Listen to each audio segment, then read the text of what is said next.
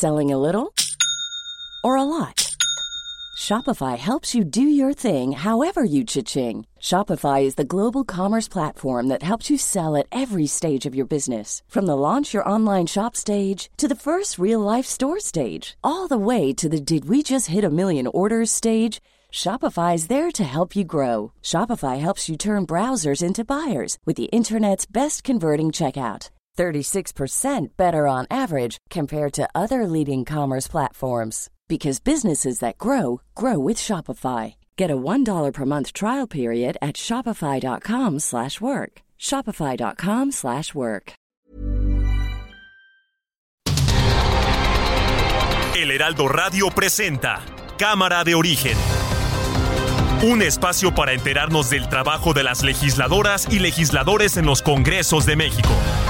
En Cámara de Origen tiene la palabra Carlos Zúñiga Pérez.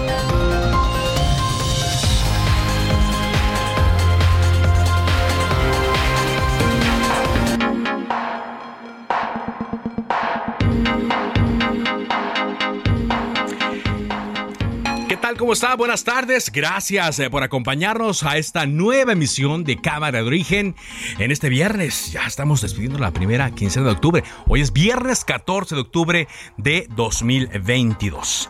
En la siguiente hora vamos a actualizar las noticias y tendremos eh, también entrevistas relacionadas al quehacer legislativo.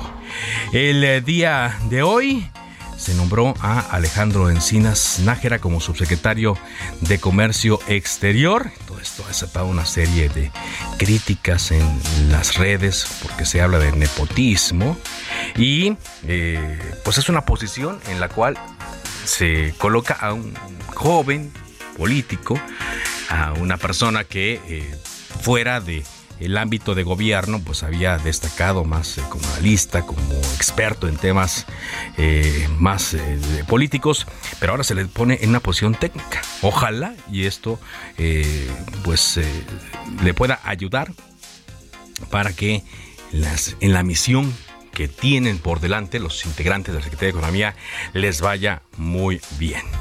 Por cierto, el presidente Andrés Manuel López Obrador dijo que en Estados Unidos se habían desistido de ir a un panel con México por el tema de las eh, reformas en materia eh, energética, en materia de hidrocarburos, pero todavía no hay una confirmación por parte del gobierno de Estados Unidos de que esto haya ocurrido. Vamos a hablar al respecto y por supuesto vamos a tener sus comentarios que nos llegan a través de las redes sociales que le agradezco mucho. Arrancamos como siempre lo hacemos escuchando cómo va la información a esta hora del día. Ernestina Godoy, fiscal general de justicia de la Ciudad de México. Con mucho agrado quiero compartirles que en un hecho histórico y por demás emotivo, el miércoles de esta semana, esta Fiscalía General de Justicia pudo reunir a una madre con su hija, quienes estuvieron separadas durante 27 años. El extravío de la pequeña Juana, de entonces 3 años, hoy conocida como Rocío, de 30 años, se registró en 1995 y desde entonces madre e hija debieron continuar sus vidas por caminos separados hasta que hoy la vida les brindó la oportunidad de reencontrarse. No se tiene todavía un diagnóstico de lo que sucedió. ¿Qué está pasando? Yo conozco Bochil, es una comunidad buena, trabajadora, no han perdido valores, no hay mucha desintegración familiar, entonces se me hace raro. Dos versiones, una que llevaban agua con cocaína en sus termos, otra versión de que los que vendían cocaína se enteraron de que iba a haber una revisión de mochilas y informaron y todos tiraron sus pastillas al tanque de agua.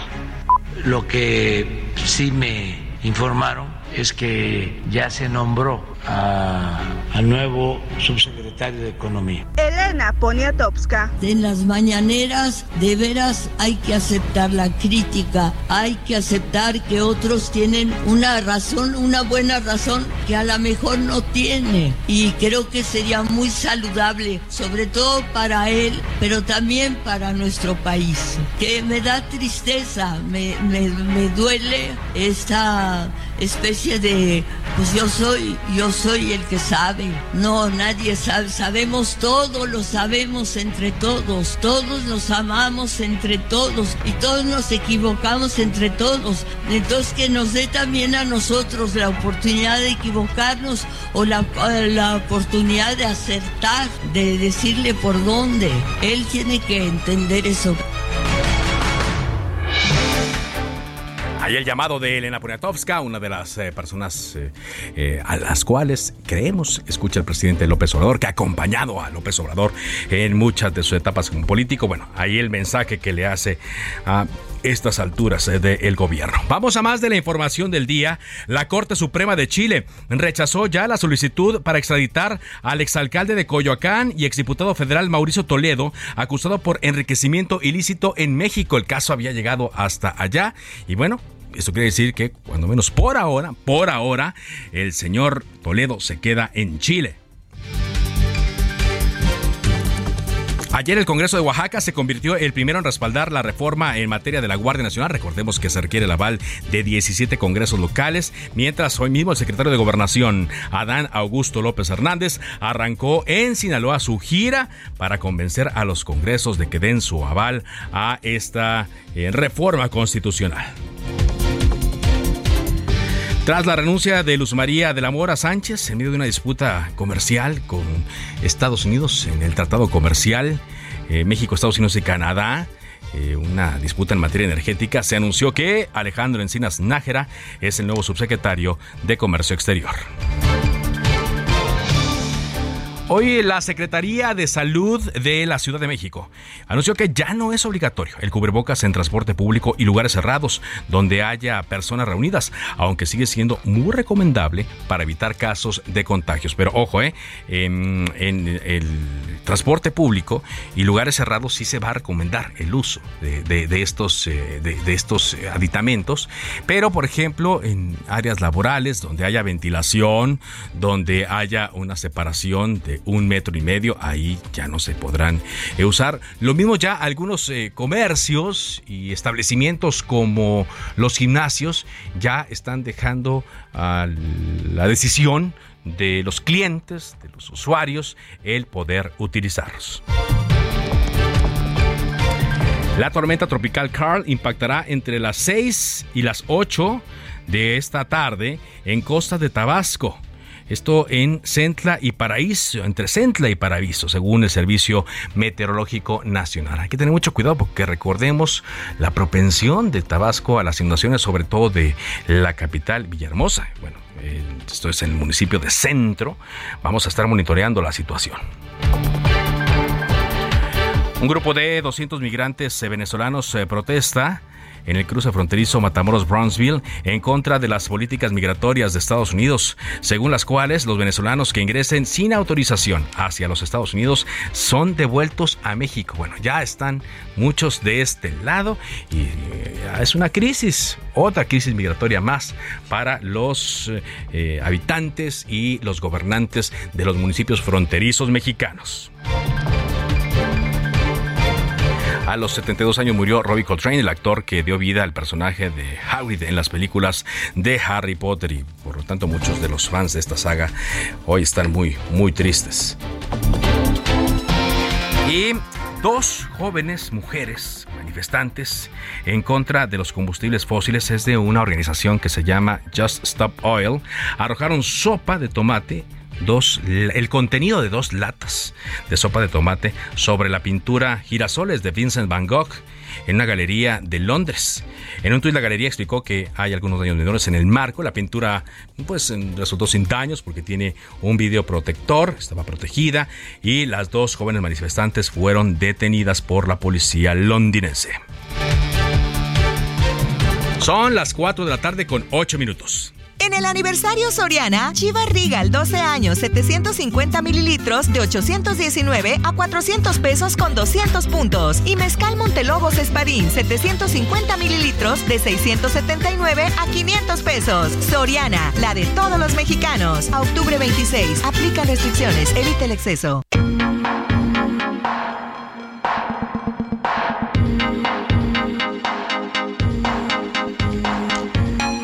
Vamos a comenzar con la información que dio hoy el presidente Andrés Manuel López Obrador en la mañanera. Habló, como ya lo sabemos, de diversos eh, temas, pero el presidente habló de los amparos que se han interpuesto en contra del pase de el pase administrativo y operativo de la Guardia Nacional a la Secretaría de la Defensa Nacional, entre otros temas. ¿Qué fue lo que dijo? Noemí, te escuchamos. Noemí Gutiérrez, reportera de El Heraldo de México. Hola, muy buenas tardes. Pues varios temas se tocaron en la conferencia de prensa matutina y uno de ellos fue este tema de los amparos. Comentarte que el presidente López Obrador dijo que ya suman 53 amparos contra el pase de la Guardia Nacional a la Sedena, pero operativamente no le afecta. Indicó que una situación similar se vivió con los amparos que se interpusieron contra la construcción del Aeropuerto Internacional Felipe Ángeles y sobre todo contra el tren Maya. Aclaró que no hay ningún incumplimiento de la ley. Se dará respuesta a estos amparos, pero sobre todo la Guardia Nacional puede seguir operando, pero también comentó que hace falta investigar quién los está interponiendo. En otro tema y también que ha causado polémica, pues instruyó a la secretaria de Seguridad y Protección Ciudadana Rosa Isela Rodríguez a atender el caso de menores intoxicados en Chiapas. Dijo que este viernes que tendrá una gira eh, por el sureste del país, dijo que se va a entrevistar en Palenque con el gobernador de Chiapas, Rutilio Escandón, ya que él tiene más información del caso. Afirmó que se tienen dos versiones y una de ellas está relacionada con la ingesta de agua que estaba contaminada con cocaína. Dijo que en cuanto se tenga más información, pues se dará a conocer a la población. Y también te comento que sin pregunta de por medio, el presidente Andrés Manuel López Obrador dijo que con Estados Unidos ya se está buscando un acuerdo porque ese país decidió no dar un paso hacia un panel tras las consultas que solicitó en el marco del TEMEC en materia energética. Dijo que ya se trabaja en un arreglo con el gobierno que encabeza Joe Biden. El presidente estaba hablando de la buena relación que tiene con Estados Unidos en materia de seguridad y que también se estaban atendiendo las causas del fenómeno migratorio cuando se refirió al tema. También comentarte que se le cuestionó de esta polémica por la renuncia de la subsecretaria Luz María eh, Luz María de la Mora y el presidente dijo que confiaba en los ajustes que está haciendo la nueva secretaria de Economía Raquel Buenrostro, dijo que está conformando su equipo y que están eh, confiando en lo que decida libremente la secretaria. Se le cuestionó si esta renuncia no estaba relacionada con las consultas, el presidente dijo que no, que no había que relacionarla y ya fue después, después del mediodía, que Raquel Buenrostro y a través de las redes sociales de la Secretaría de Economía, pues se dio a conocer que el nuevo subsecretario de Comercio Exterior es Alejandro Encinas Nájeras, en tanto que Abel Romero López es el nuevo subsecretario de Industria y Comercio. Parte de los temas que se tocaron hoy en el Salón Tesorería. Gracias. Y volvió a decir el, tema, ¿no? De que pues él no maneja dinero, que, se lo maneja su esposa, que ni siquiera sabe hacer un cheque, ¿no? Algo así, algo así mencionó, ¿no? Sí, incluso también este sin pregunta de por medio el presidente relató varias anécdotas en donde dijo que pues como él nunca maneja dinero, él no está pegado a los bienes materiales, contó que en muchas ocasiones pues tuvo que sufrir porque no tenía dinero, incluso tuvo que pedir apoyo a la ciudadanía para poder este con las familias acercarse y poder viajar porque no tenía dinero. Dijo que no ha manejado durante su vida ninguna tarjeta de crédito, dijo que no sabe eh, manejarlas, pero también ahí ironizó, tenía al canciller Marcelo Ebrard al lado que fue a hablar de los acuerdos que se alcanzaron ayer en este diálogo de alto nivel con Estados Unidos y el presidente ironizó que cuando Marcelo Ebrard era jefe de gobierno, pues le mandaba maletas de dinero al presidente Andrés Manuel López Obrador. El canciller solamente sonrió con todas estas anécdotas que contaba el presidente, pues que pues que dice que incluso una vez en el aeropuerto estaba con eh, el escritor Pérez Galle y pues que no tenían para pagar un café y un pan. Fue parte de todo lo que relató el presidente y son parte de las anécdotas que generalmente da en la mañanera. De las que cuenta ahí. Bueno, para eso da la mañanera, para eso y más. Muchas gracias, Noemí. Buenas tardes. Muy buenas tardes. Y como le decíamos, eh, ya se aprobó en el estado de Oaxaca. Bueno, más ya se dio el aval del estado de Oaxaca a la reforma constitucional que está permitiendo que el ejército, la marina, la Guardia Nacional sigan en labor de seguridad pública hasta el 2028. Pero em, eh, faltan 16 más. Y por ello, el secretario de Gobernación, Adán Augusto López Hernández, se va a trasladar a varios congresos a cabildear para que sí aprueben esta reforma. Ya llegó el día de hoy a Sinaloa. ¿Cómo le fue al secretario? Saludamos a Manuel Aceves, el corresponsal del Alto Media Group en Sinaloa. Te escuchamos, Manuel. ¿Qué tal, Carlos? Buenas tardes, buenas tardes a la audiencia. Sí, es el secretario de Gobernación, Adán Augusto López Hernández. Estuvo con los diputados sinaloenses, tanto federales como locales, en la cuarta legislatura, la sexagésima cuarta legislatura del Congreso del Estado, para abordar precisamente el tema de la minuta de la reforma constitucional en materia de la Guardia Nacional. Y les dijo un mensaje muy interesante. Les dijo, yo espero que Sinaloa también apruebe esta minuta para mantener al ejército en las calles hasta el 2028. Yo sí quiero a Sinaloa, dice, y también quiero que se cuelgue esa medalla. Así lo dijo a los legisladores, quienes en su mayoría se mostraron a favor precisamente de apoyar la minuta. De hecho, el presidente de la Junta de, Coordinación Política, Feliciano Castro, dijo que se va a aprobar, que harán todo lo posible porque se apruebe. Incluso diputados del Partido Acción Nacional, quienes dijeron no estamos de acuerdo con la militarización, pero no nos queda más remedio. Dijeron que iban a dar su voto precisamente para aprobar esta minuta eh, Feliciano Castro, presidente de la Junta de Coordinación Política, eh, afirmó en su mensaje de bienvenida que el Congreso de Sinaloa se distingue por la pluralidad política y el diálogo en busca de ese consenso. Es parte de esto que se, que se tuvo hoy en el Congreso del Estado y se le preguntó también por las pintas que hay en todo el país en las que se dice eh, estamos a gusto que siga López y dice yo no me llamo Augusto, yo me llamo Augusto, fue parte de ese colorcito, de esa broma que hizo ante los medios de comunicación precisamente el secretario de Gobernación en esta gira. Andaba de muy buen humor, ¿no? Así como andaba dice que andaba de buen humor el presidente. Muchas gracias, eh, gracias eh, por, por este reporte, Manuel. Y sí, el secretario también dijo que él no era eh, papá de nadie para andarlos este, pues guiando. Y ahí estuvo muy contento con el gobernador eh, Rubén Enrocha. Dice, son tiempos, no son tiempos electorales, por lo que no es papá de nadie para pedirle que se calmen en sus expresiones. Vamos a escuchar a ver parte de lo que mencionaba el eh, secretario de Gobernación, Adán Augusto López Hernández, hoy en su visita a Sinaloa. Hace como tres o cuatro meses fue la última ocasión en que venimos acompañando al señor presidente. Y pudimos hacer algo que tenía mucho que no hacíamos. Nos fuimos a caminar ahí por, es como un malecón. Malecón. Un malecón, ¿verdad? Y eran nueve, diez de la noche y, y la gente seguía ahí en las calles disfrutando la vida en un ambiente de seguridad, de paz. Y eso pues es resultado del trabajo de Rubén, pero también del trabajo de todos ustedes, de quienes tienen cargos de representación popular o quienes ejercen tareas de gobierno. Yo estoy seguro que Sinaloa renacerá y para el gobierno de la República pues es verdaderamente es fundamental comenzar aquí pues esta etapa de la construcción de la gobernabilidad en México. Miren, el ejercicio que hoy estamos iniciando nunca se había dado en la historia de este país.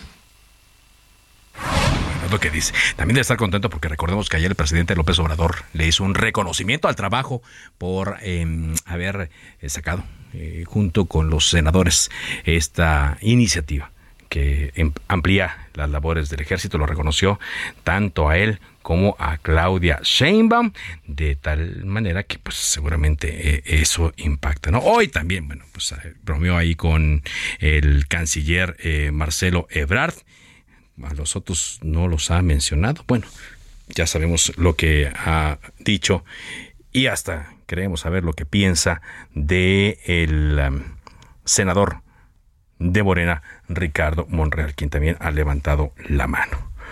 Bueno, pues eh, hay más información que, se está generando. Le decíamos desde Chile, conocemos que la Corte rechazó la solicitud de extradición del exdiputado federal Mauricio Toledo quien es requerido por las autoridades mexicanas por un supuesto enriquecimiento ilícito, la segunda sala de la Corte de Chile, de la Suprema Corte de Chile, revocó la sentencia de una primera instancia tras establecer la improcedencia de la extradición al no cumplirse en la especie el principio de mínima gravedad del delito, al sancionarse en Chile el enriquecimiento ilícito con una pena de multa y no con un año de reclusión.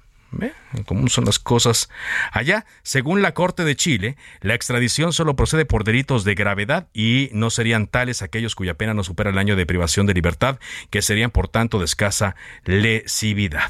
Así es que vamos a estar atentos a ver qué es lo que dicen en la Fiscalía de Justicia de la Ciudad de México, eh, toda vez que ellos son los que habían eh, solicitado la extradición de eh, Mauricio Toledo.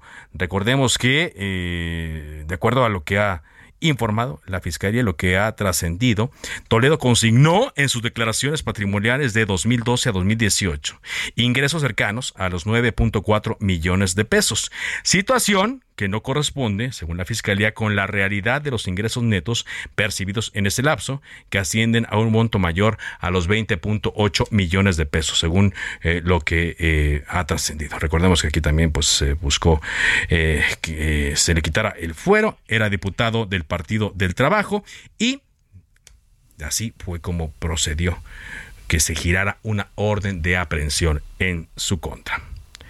Hablando de diputados, vamos contigo, Jorge Almaquio, porque se presentó una iniciativa que busca darle beneficios adicionales a los adultos mayores, esto al exentarlos de impuestos. A ver, cuéntanos un poco más, Jorge, te escuchamos. Gracias, amigo del Heraldo Radio. Así es, en la Cámara de Diputados se presentó una iniciativa que busca dotar de beneficios adicionales a los adultos mayores al exentarles del impuesto en la enajenación de bienes inmuebles destinados a casa habitación que motivados por la necesidad recurran a venderlos. La propuesta permitirá a los adultos vender los bienes inmuebles en una tasa del 0% en el pago del impuesto por ICR en lo correspondiente a la enajenación de estos sin importar el tiempo transcurrido desde su última transacción. La iniciativa iniciativa de la diputada federal Ivonne Díaz, diputada por el PRI, plantea la adición de un tercer párrafo al inciso A de la fracción decimonovena del artículo 93 y se recorre el subsecuente de la ley de impuestos sobre la renta. La representante del partido tricolor por Nayarit anotó que en lo referente a las deducciones dependerá del régimen fiscal al que pertenezca la persona. La legisladora recordó que a lo largo de muchos años programas sociales y políticas públicas se han enfocado en el cuidado de los adultos mayores quienes forman parte de los sectores más vulnerables. Actualmente precisó este grupo no tiene muchas oportunidades para acceder al empleo por las empresas y los gobiernos los consideran improductivos. Además detalló que el panorama en el futuro es tan complejo que la Organización para la Cooperación y Desarrollo Económico, OCDE, estima que en 2050 México tendrá 10 millones de adultos en condiciones de pobreza, de los cuales el 63% no tendrán pensión y el 55% padecerá de enfermedades crónico-degenerativas. El reporte que les tengo. Gracias, eh, gracias eh, Jorge Almaquio. Y hay eh, pues ahora una controversia que se está dando mucho en las redes sociales porque se habla que hay problemas o le están reclamando más bien a la alianza que o el movimiento que le presentamos esta semana que se llama Unidos que es promovido por el empresario Claudio X González porque hay una asociación que ya tenía ese nombre, que se llama Unidos por un Mejor País, y que es dirigida por Juan Hugo de la Rosa, quien fue alcalde de Ciudad Nezahualcóyotl. Él dice que ese nombre lo han utilizado desde hace tiempo y que ya oficialmente desde agosto de 2020 registraron su organización política y que incluso les entregaron un certificado. Y con este documento, eh, Juan Hugo de la Rosa eh, dice que el Instituto Nacional Electoral ratificó la existencia de dicho movimiento, por lo cual eh, Claudio X González y los, eh, las personas que anunciaron esta organización incurrieron en un plagio. Dice en su cuenta de Twitter Juan Hugo de la Rosa que de ninguna manera Dice, nos identificamos con quienes hoy quieren plagiar nuestro nombre, que están plenamente identificados con la derecha de nuestro país, con grandes empresas que siempre han lucrado con el esfuerzo y con la pobreza de los mexicanos. Y pues señala que eh, el plagio ya se dio y también le dijo a mi compañero eh, José Luis Macías aquí en El Heraldo de México que se interpondrá una denuncia ante el INE por el plagio de este nombre. Es que, bueno, no las trae todas consigo esta organización que se llama Unidos. Vamos a ir a un corte comercial, estamos transmitiendo en Heraldo Radio. Le recuerdo mi cuenta de Twitter, arroba carloszup. Después de la pausa, regresamos con más.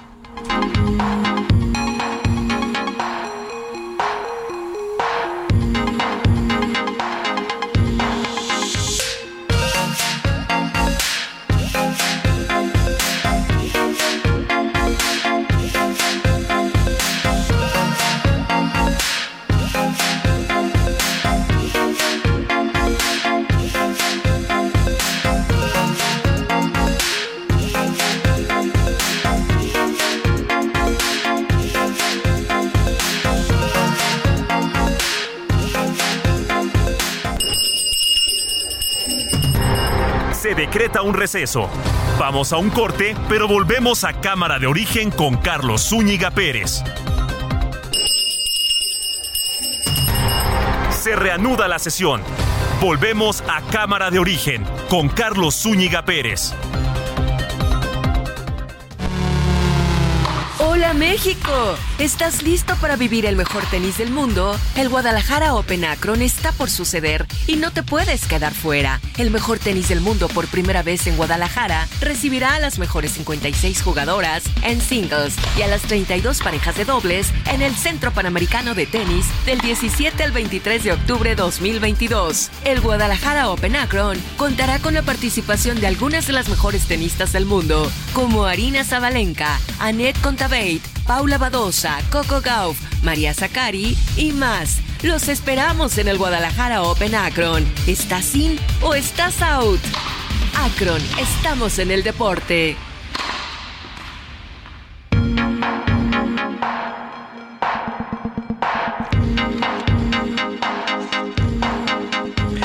Avanzamos eh, con la información.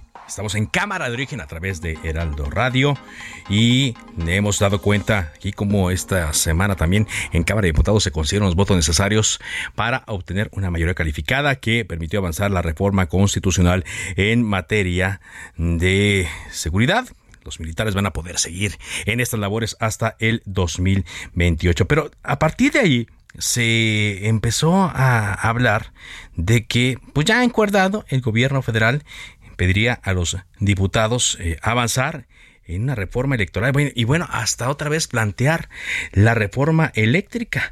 De ayer a hoy han surgido muchas eh, opiniones a este respecto y hoy le agradezco al diputado Luis Espinosa Cházaro, coordinador del Partido de la Revolución Democrática, que me tome esta llamada. ¿Cómo le va, diputado?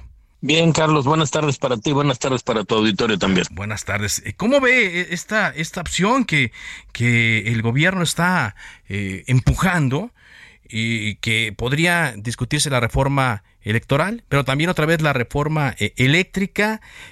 ¿Cómo lo están viendo en su bancada? Bueno, pues yo escuché con atención lo que el secretario de Gobernación dijo el día que fue a la Cámara hay que revisar bien ahí la, versión estenográfica, dijo que él intentaría contar con los votos del, del PRI, no que contaba con los votos del PRI. Hubo una reunión el martes entre el coordinador del PRI, justamente Rubén Moreira, el del PAN, Jorge Romero y un servidor para ver cuáles eran nuestros límites para la reforma electoral. Cuando digo nuestros límites, ese era pues en defensa del del INE, no reducir el número de consejeros, una serie de cuestiones en las que PAN, PRI, PRD estamos de acuerdo en defender, digamos, el andamiaje electoral de nuestro país, nuestro sistema democrático, y por lo tanto, pues yo vería con mucha reserva este planteamiento que hizo el secretario de Gobernación. Yo se lo he preguntado posterior a esta declaración al coordinador Moreira, con quien tengo pues mucha confianza y mucha relación, y me dijo que por supuesto que eso no estaba sobre la mesa. Esta parte que tiene que ver con el ejército ejército hasta 2028, pues fue una propuesta del PRI, eh, Morena la aceptó, pero yo creo que no irá, digamos, esta esta um, coalición legislativa más allá de esta, situación. Ok, ah, entonces, bueno, aquí son varias notas, como decimos nosotros, que, que yo destacaría de las que me está diciendo usted, eh, diputado. Una es que, eh, pues, ah, no, no está seguro que el gobierno tenga estos votos, pero la otra es que, pues, a pesar de todo lo que ha pasado, usted sigue teniendo comunicación eh, con el coordinador del PRI, vaya, y con el del PAN, como si estuviera como si existiera el bloque hasta antes del conflicto de hace unas semanas. Bueno, yo tengo comunicación no solo con el coordinador del PRI y del PAN, también con el de Morena y con el del PT y el Verde. Pues somos compañeros en la Junta de Coordinación Política.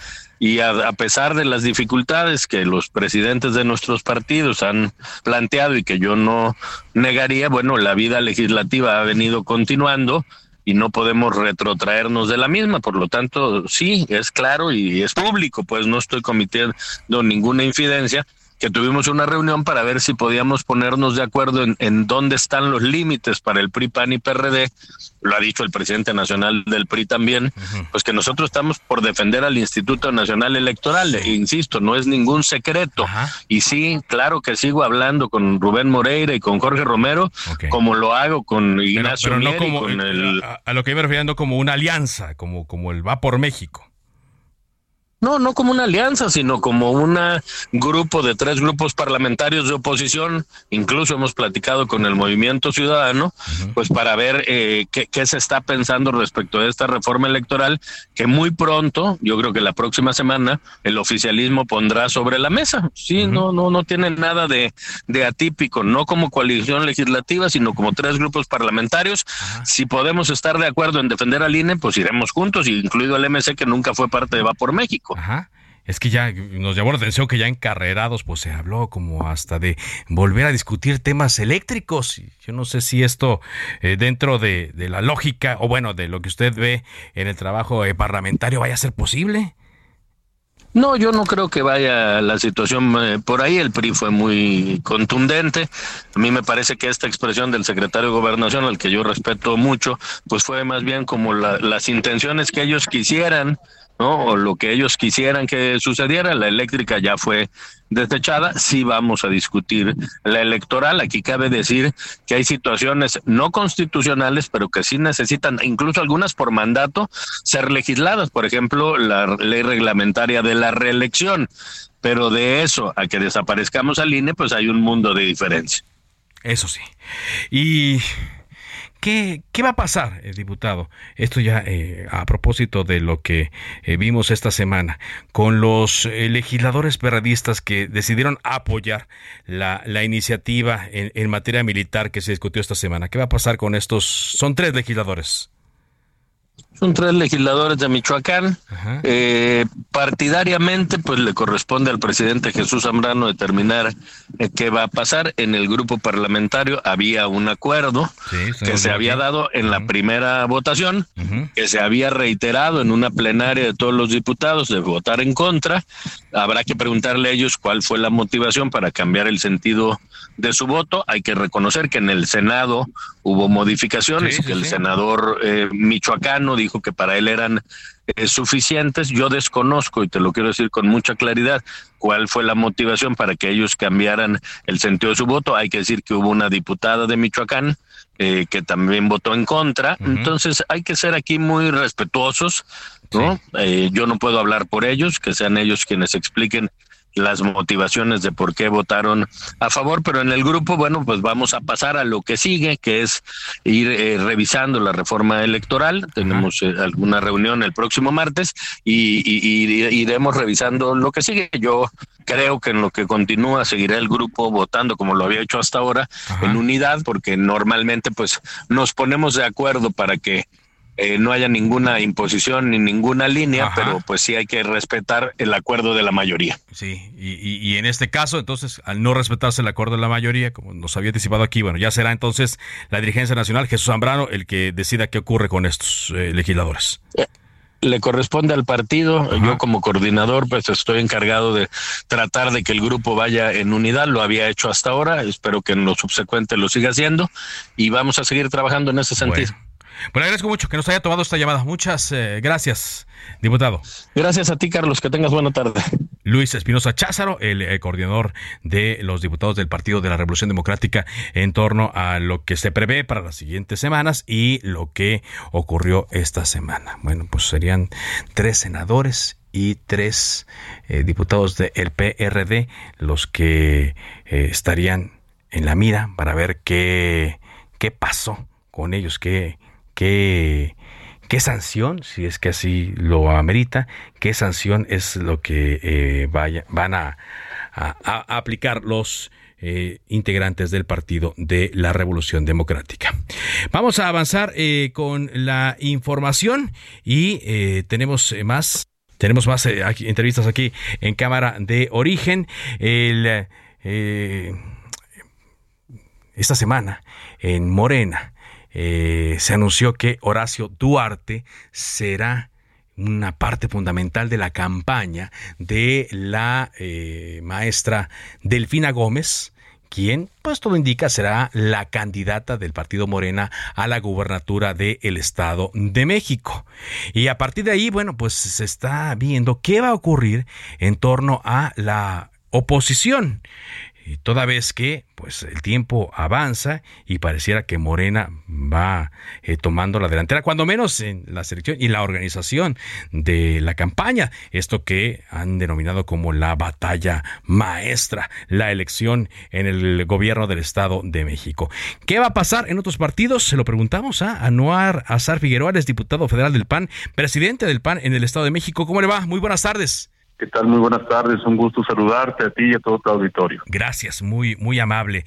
Eh, Anuar, ¿cómo, ¿cómo ves tus movimientos? Yo más bien le preguntaría si siguen pensando, siguen trabajando en que una alianza opositora puede lograrse en el Estado de México. Pues mira, mantenemos un diálogo eh, permanente con nuestros pares del PRI, del PRD. Aquí en el Estado de México yo quiero destacar que hay un cumplimiento de acuerdos, hay un ambiente eh, de cierre de filas en torno a un interés general, hay ánimo de la militancia panista en poder consolidar una coalición electoral. Hace eh, más o menos 10 días, aquí en, en, el Estado de México, en el Congreso local, se legisló por primera vez una ley de gobiernos de coalición.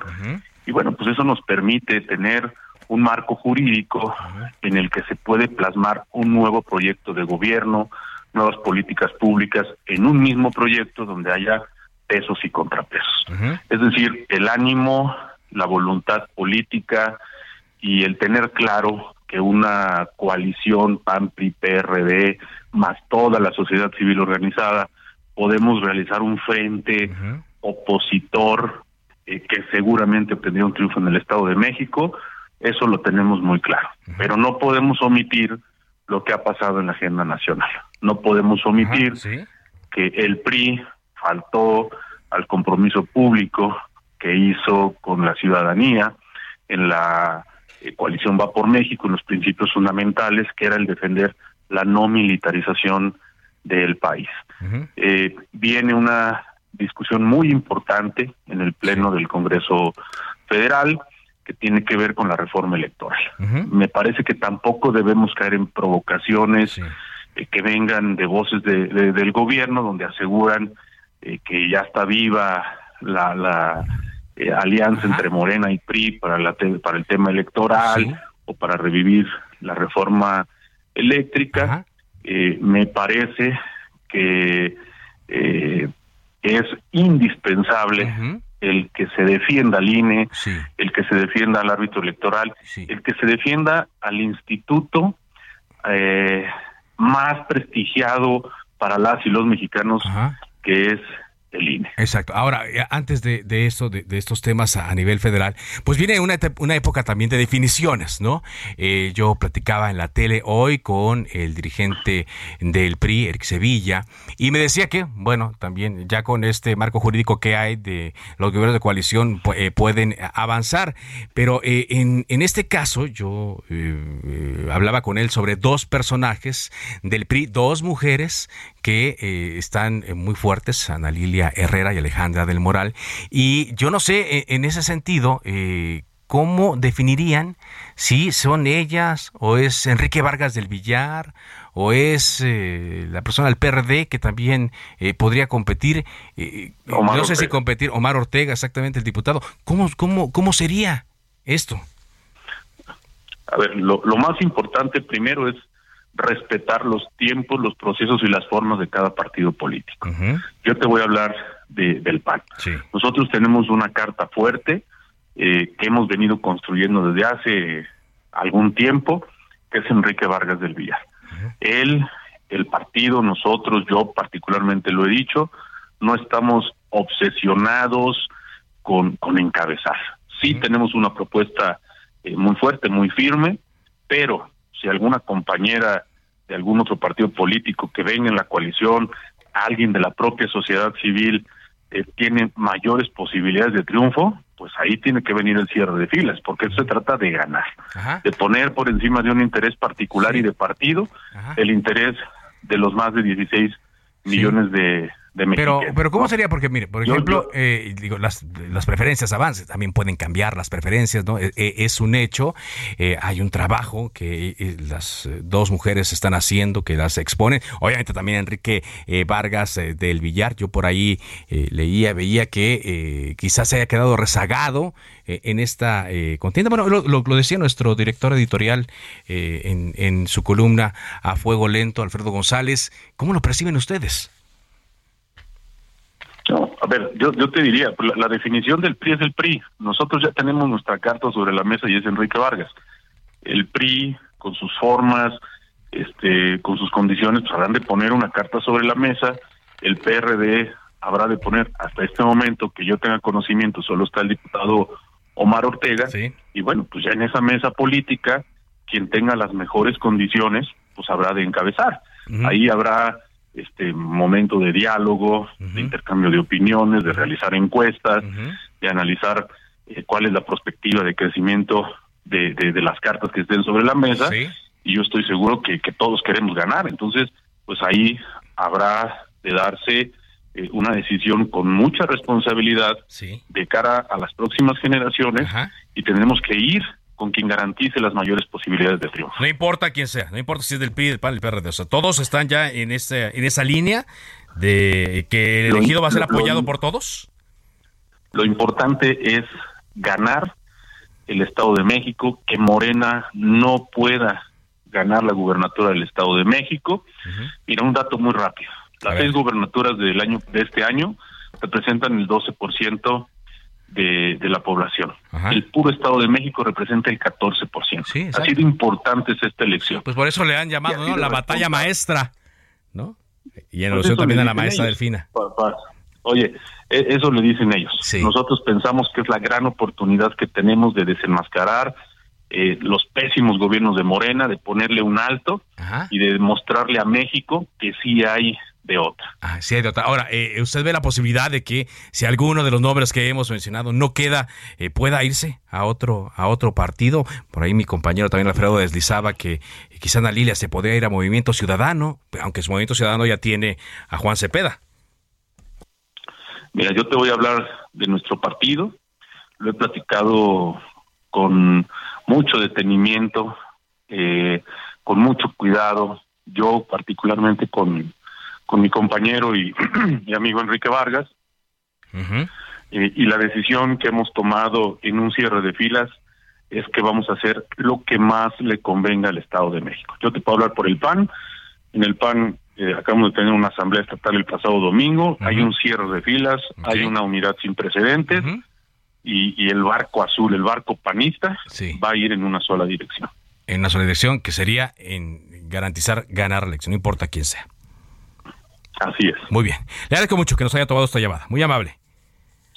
Gracias, te agradezco mucho y agradezco tu auditorio. Que ah, no, eh, Figueroa, diputado federal del PAN, presidente del Partido Acción Nacional en el Estado de México, con esto de las definiciones que dicen pues van sus tiempos, aunque bueno, entendemos que tiene que ser antes de fin de año cuando ya haya eh, humo, no sé si tricolor, no sé si blanco azul, no creo que amarillo, pero habrá humo de quien abanderará a la oposición en el Estado de México. Bueno, son las 4 de la tarde con 48 minutos. Habíamos platicado aquí en Cámara de Origen que la eh, discusión de la iniciativa para modificar la Ley General de Salud en materia de donación de órganos se había bajado, pero ahora nos enteramos de que ya, ya se va a organizar un parlamento abierto para enriquecer esta iniciativa. Saludo otra vez al diputado Alejandro Robles, con quien ya habíamos platicado sobre este tema. ¿Cómo le va, diputado?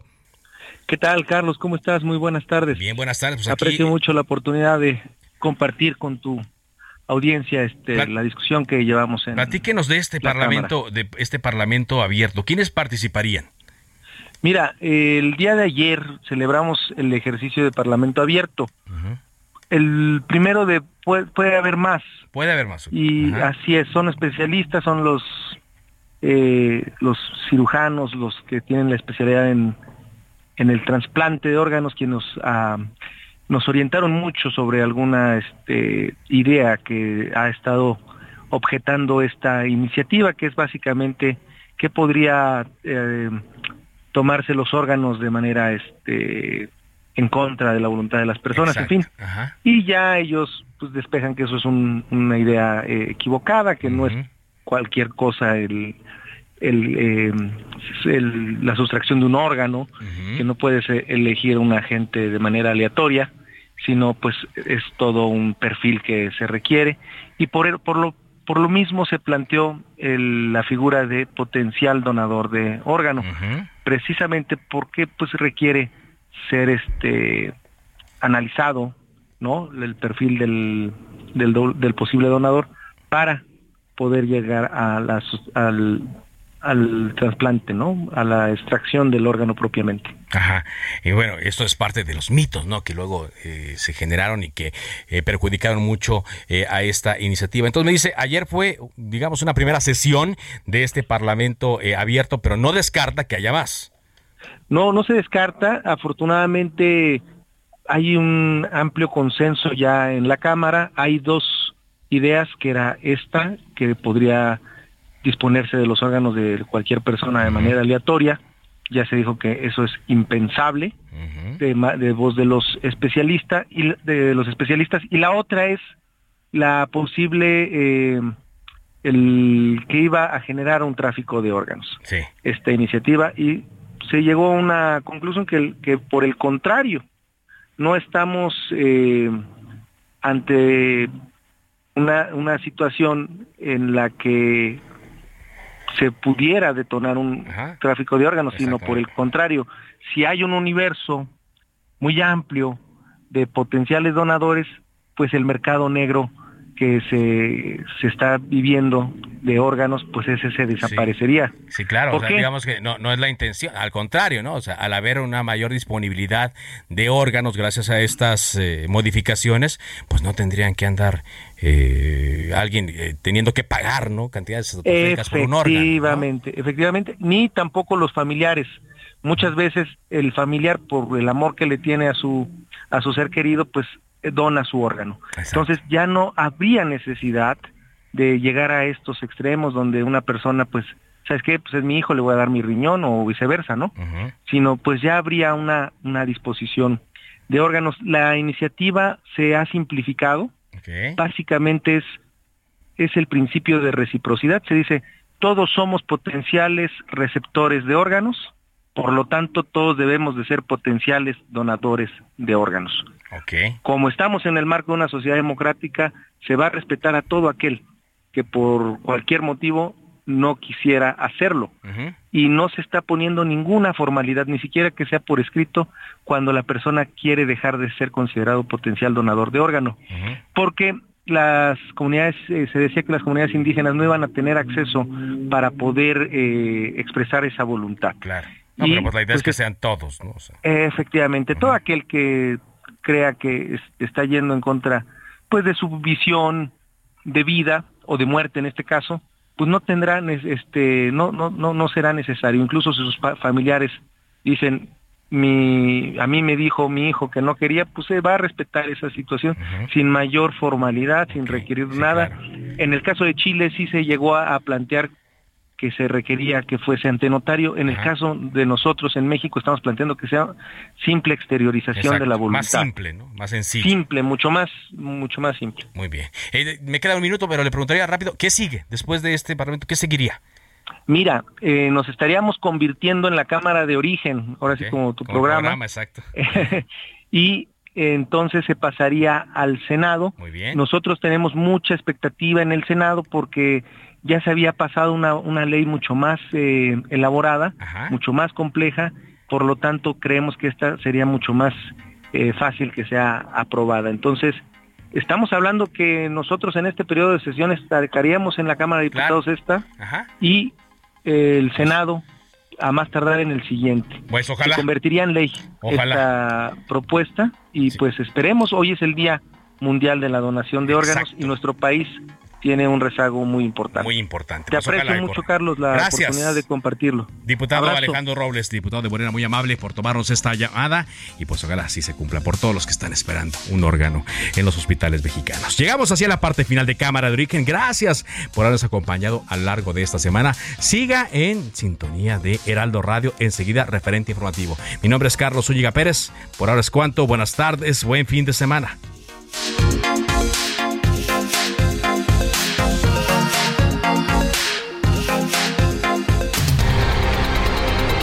Se cita para el próximo programa. Cámara de origen, a la misma hora, por las mismas frecuencias del Heraldo Radio. Se levanta la sesión.